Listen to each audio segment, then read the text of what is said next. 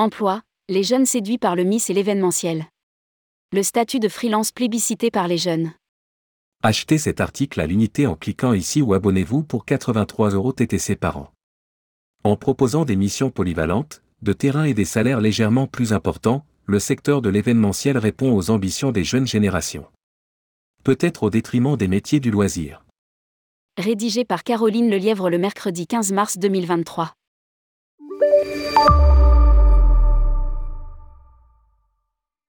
Vous pouvez acheter cet article à l'unité pour le prix de 3,99€ en cliquant ici ou vous abonner pour 83€ TTC par an. Selon les professionnels de la distribution, les jeunes sont plus attirés par les métiers de l'événementiel que ceux de la distribution. Qu'en est-il vraiment? C'est le résultat de stages en BTS qui ne les ont pas épanouis. Certains ont passé toute la période en full Covid. Les expériences de stage ont été hyper réduites ou synthétisées à des annulations et à des départs au sein des agences.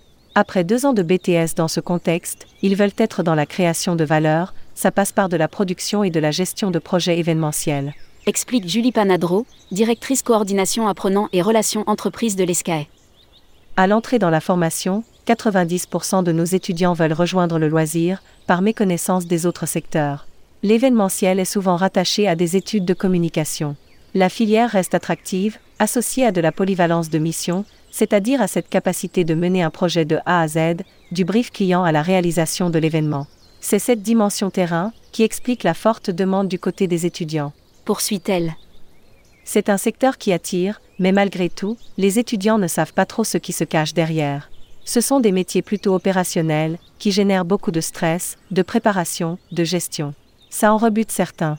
Constate de son côté Julien Bria, directeur de l'IEFT Lyon les tours opérateurs et agences de voyage ont encore un bel avenir. La difficulté aujourd'hui, c'est la marque employeur. Ils sont attirés par des sociétés qui vont leur apporter un lieu d'épanouissement, leur permettre de s'accomplir, d'avoir des responsabilités. La démarche RSE est très importante. C'est ce qu'ils vont regarder avant tout. Poursuit-il. L'image des filières Miss et événementielles semble plus attractive. Si vous marquez chargé de projet sur une brochure, cela va les faire rêver, car ils vont avoir beaucoup plus de contacts, plus de responsabilités. Ça les attire. Aujourd'hui, il faut communiquer sur le fait que le métier d'agent de voyage a bien évolué, ce n'est pas qu'un revendeur de produits packagés. Lui aussi va faire du produit à la carte, il va s'occuper d'autres services, comme la conciergerie. Affirme le directeur de l'IEFT. Pour autant, pour répondre à la demande des étudiants, l'établissement a adapté ses cours en intégrant un contenu dédié aux événements Figito. Nous incluons beaucoup de vidéos, de technicité, d'événements durables dans le programme du MBA. Il y a un volet sur l'événementiel dans le luxe, à travers plusieurs partenaires. Précise-t-il.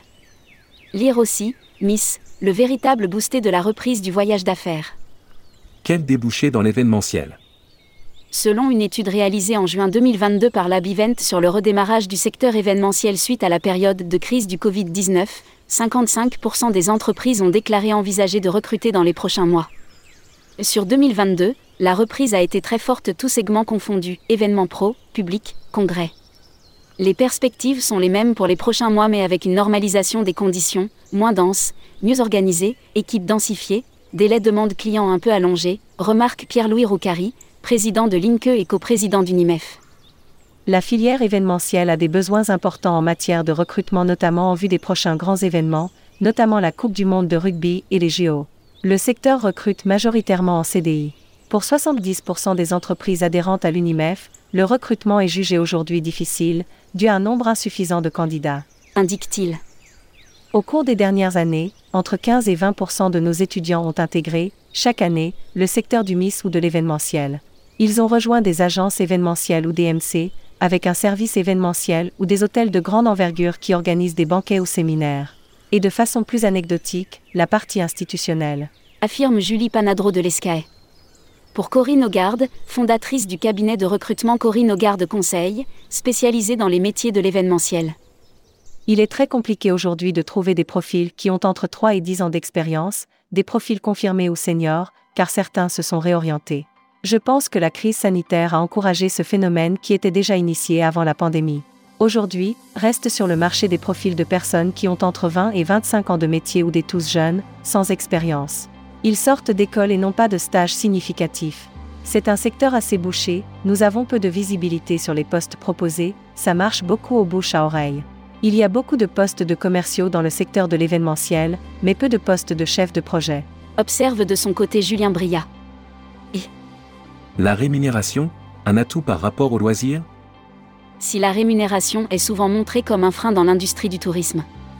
Les salaires dans l'événementiel sont légèrement bonifiés.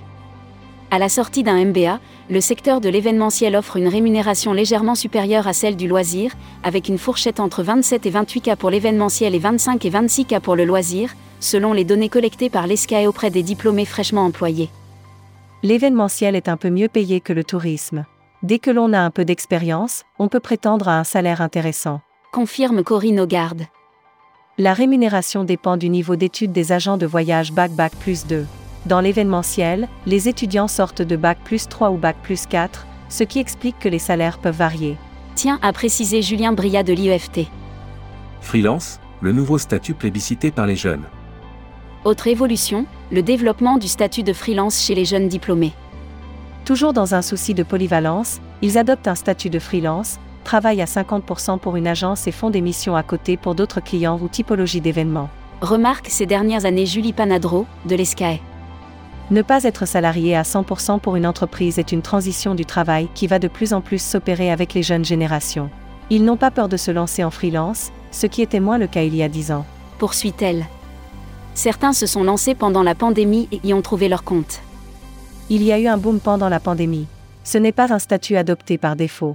C'est le résultat d'une vraie demande. Aujourd'hui, il existe des plateformes avec des propositions pour des freelances. Complète Corinne Augarde. Autre résultat de la crise, l'augmentation des exigences des candidats. Recruter un chef de projet derrière lequel on met tout ce que l'on veut, ça devient compliqué. Les candidats deviennent exigeants sur le télétravail, parfois à 100%. Ils demandent quels sont les avantages. Ils se renseignent sur les tickets restaurants ou la durée du travail, des informations basiques, dont je ne parlais jamais auparavant. Ce n'est pas forcément apprécié des entreprises, mais ça devient la norme. Il y a une demande d'une meilleure qualité de vie. Les agences qui ont mauvaise réputation doivent faire attention, car tout se sait. Prévient Corinne Augarde. Publié par Caroline Lelièvre. Journaliste, tourmag.com.